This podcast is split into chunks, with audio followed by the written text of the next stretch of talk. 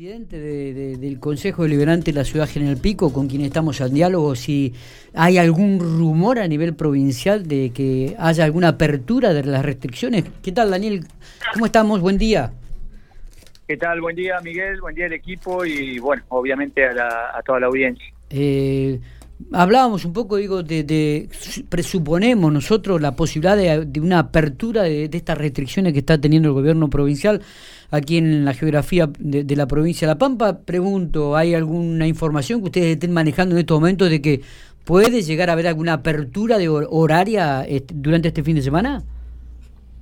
Mira, concretamente respecto a la, oficialmente por supuesto todavía no, pero eh, la intendenta Fernanda Alonso, bueno, recibió el, petitorio y estuvo en contacto este, con, representantes de la Cámara de Comercio y Afines, y esto eh, también se lo pudo manifestar y trasladar eh, al, gobernador. El día que estuvimos en, entre Volares, concretamente, y también este, iba a estar haciendo las gestiones con el gobierno provincial este, en función a lo que pide el sector privado, a lo que pide el sector comercial, que es la flexibilización horaria, concretamente, eh, tanto de, los comercios, los gastronómicos y demás. Bueno, eh, lo, que Sergio, lo que el gobernador dice, lo que Sergio Silioto dice, que y que nosotros está, estamos de acuerdo, es que primero eh, el escenario epidemiológico y sanitario y cómo está el sistema de salud privado y el sistema fundamentalmente el sistema de salud público.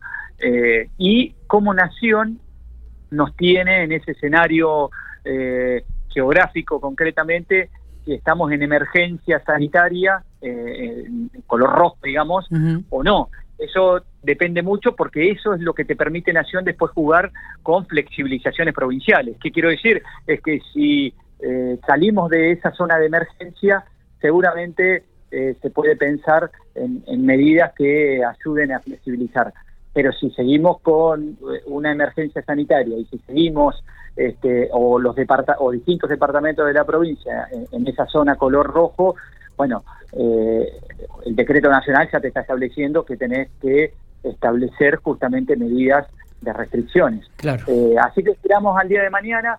Es cierto que la curva de contagios bajó, esto lo ha dicho el mismo Ministerio de Salud, en Pico también se ha mostrado, no es menos cierto que hay que tener en cuenta, Miguel, que la ocupación de camas está en un porcentaje alto todavía. Y esto es lo que indica también muchas de las medidas que, se toman. Cuando vos tenés un porcentaje alto de ocupación de camas de terapia intensiva y modulares, bueno, hay que cuidar el sistema de salud se cuida a través de las medidas que se toman. También es, hay que permitir el trabajo de todos y todas. Sí, sí, hoy hablábamos con el ministro Coan y hablaba de un promedio de 200 contagios por día en la provincia de La Pampa como para empezar a hablar de apertura. Veremos qué es lo que pasa seguramente con el correr de las horas en la, en la tarde en la tarde noche de hoy o mañana, quizás la mañana haya algunas novedades de parte de la provincia. Exactamente. Yendo específicamente al trabajo de la legislatura local, eh, presentaron proyectos, contanos un poco qué consiste estos proyectos de, de, de ayuda de emergencia económica que estaría relacionado con los comerciantes piquenses, Daniel.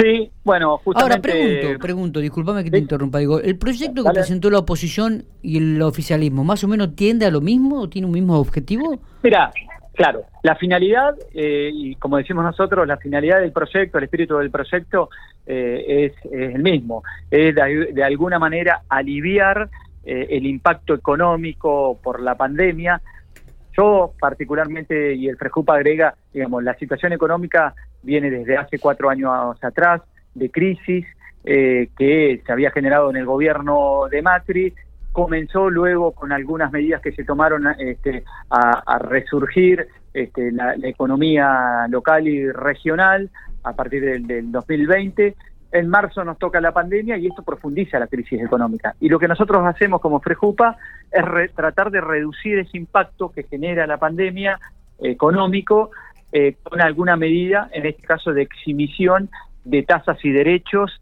este, en los comerciantes y en todas las actividades económicas afectadas por la restricción horaria o por la suspensión total de las actividades o la suspensión parcial.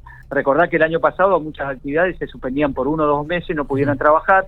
Bueno, esta, esta ordenanza alcanzaría a esas actividades para que hasta diciembre 2021 eh, haya tasas y derechos le saquemos y este, podamos eh, dejar de presionar de manera tributaria con eh, acciones municipales a esas actividades.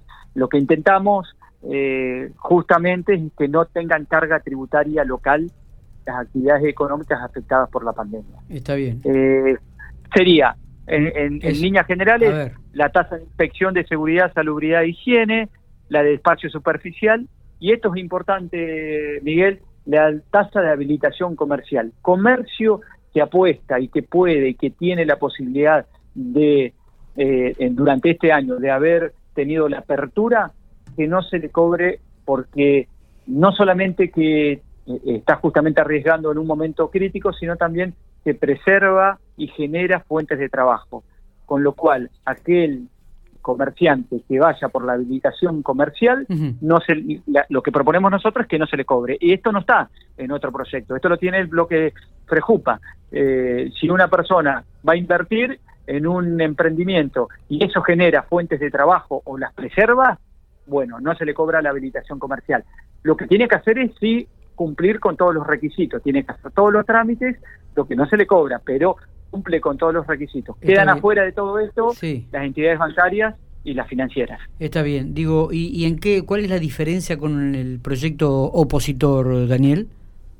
Mira, el, opositor, eh, que también, vuelvo a insistir, eh, eh, nosotros destacamos que el Consejo Deliberante, todos sus bloques, están pensando en cómo aliviar económicamente al sector privado y fundamentalmente al pequeño y mediano comerciante y al pequeña y mediana industria. en, eso coincido y estamos de acuerdo en todo. Eh, la diferencia es que nosotros el alcance del Prejupa, del proyecto Prejupa, eh, es aún más, porque va por tasas y derechos y va con esto también que tiene que ver con la habilitación comercial de emprendimientos que se iniciaron este año o que se van a iniciar y eso no lo establece eh, el proyecto de la oposición, que únicamente es por tasas de servicios públicos y salud y higiene. ¿Qué hay de cierto de que existe una ordenanza dentro del Consejo Deliberante que protegería este eh, la posibilidad de que la Casa Filippini no se transforme en un lugar común, sino que se mantenga esto como un lugar histórico y se respete o se siga con la idea de mantenerlo como un espacio cultural? Mira, eh, específicamente no existe ninguna ordenanza. Es decir, nosotros tenemos, hay ordenanzas que hablan de determinado inmueble, puntualmente con nombre y apellido de ese inmueble. Pero de Filippini no existe ninguna, ninguna ordenanza específica. Sí está la ordenanza que fue en el año 2005. Eh, esa ordenanza eh, los inmuebles que, históricos de la zona céntrica, es decir, de 9 a 19 y de 24 a la avenida, están preservados. Eh, pero después hay que definir cuáles son los inmuebles. Eh, puede haber inmuebles que sí y puede haber inmuebles que, que no. Con lo ah. cual, eh, esa, esa, es la, la discusión. lo que hay que decir y hay que explicar no es que el Consejo Deliberante dijo que no había o no decía o no sabía de una ordenanza el Consejo Deliberante, cuando a mí me consultaron, dije que Filippini particularmente y especialmente y específicamente no tiene ordenanza de preservación. Y es verdad y es real.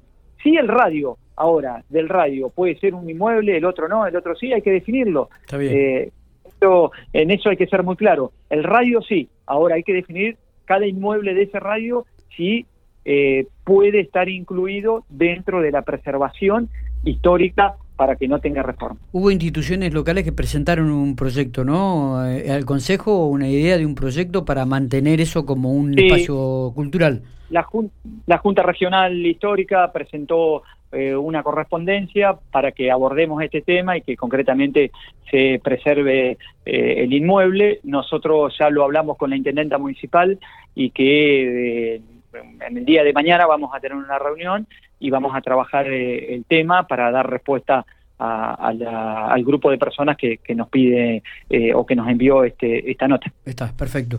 Daniel, gracias por estos minutos, como siempre. No, gracias a vos, Miguel, y que tengas buen día y buen día a toda la audiencia.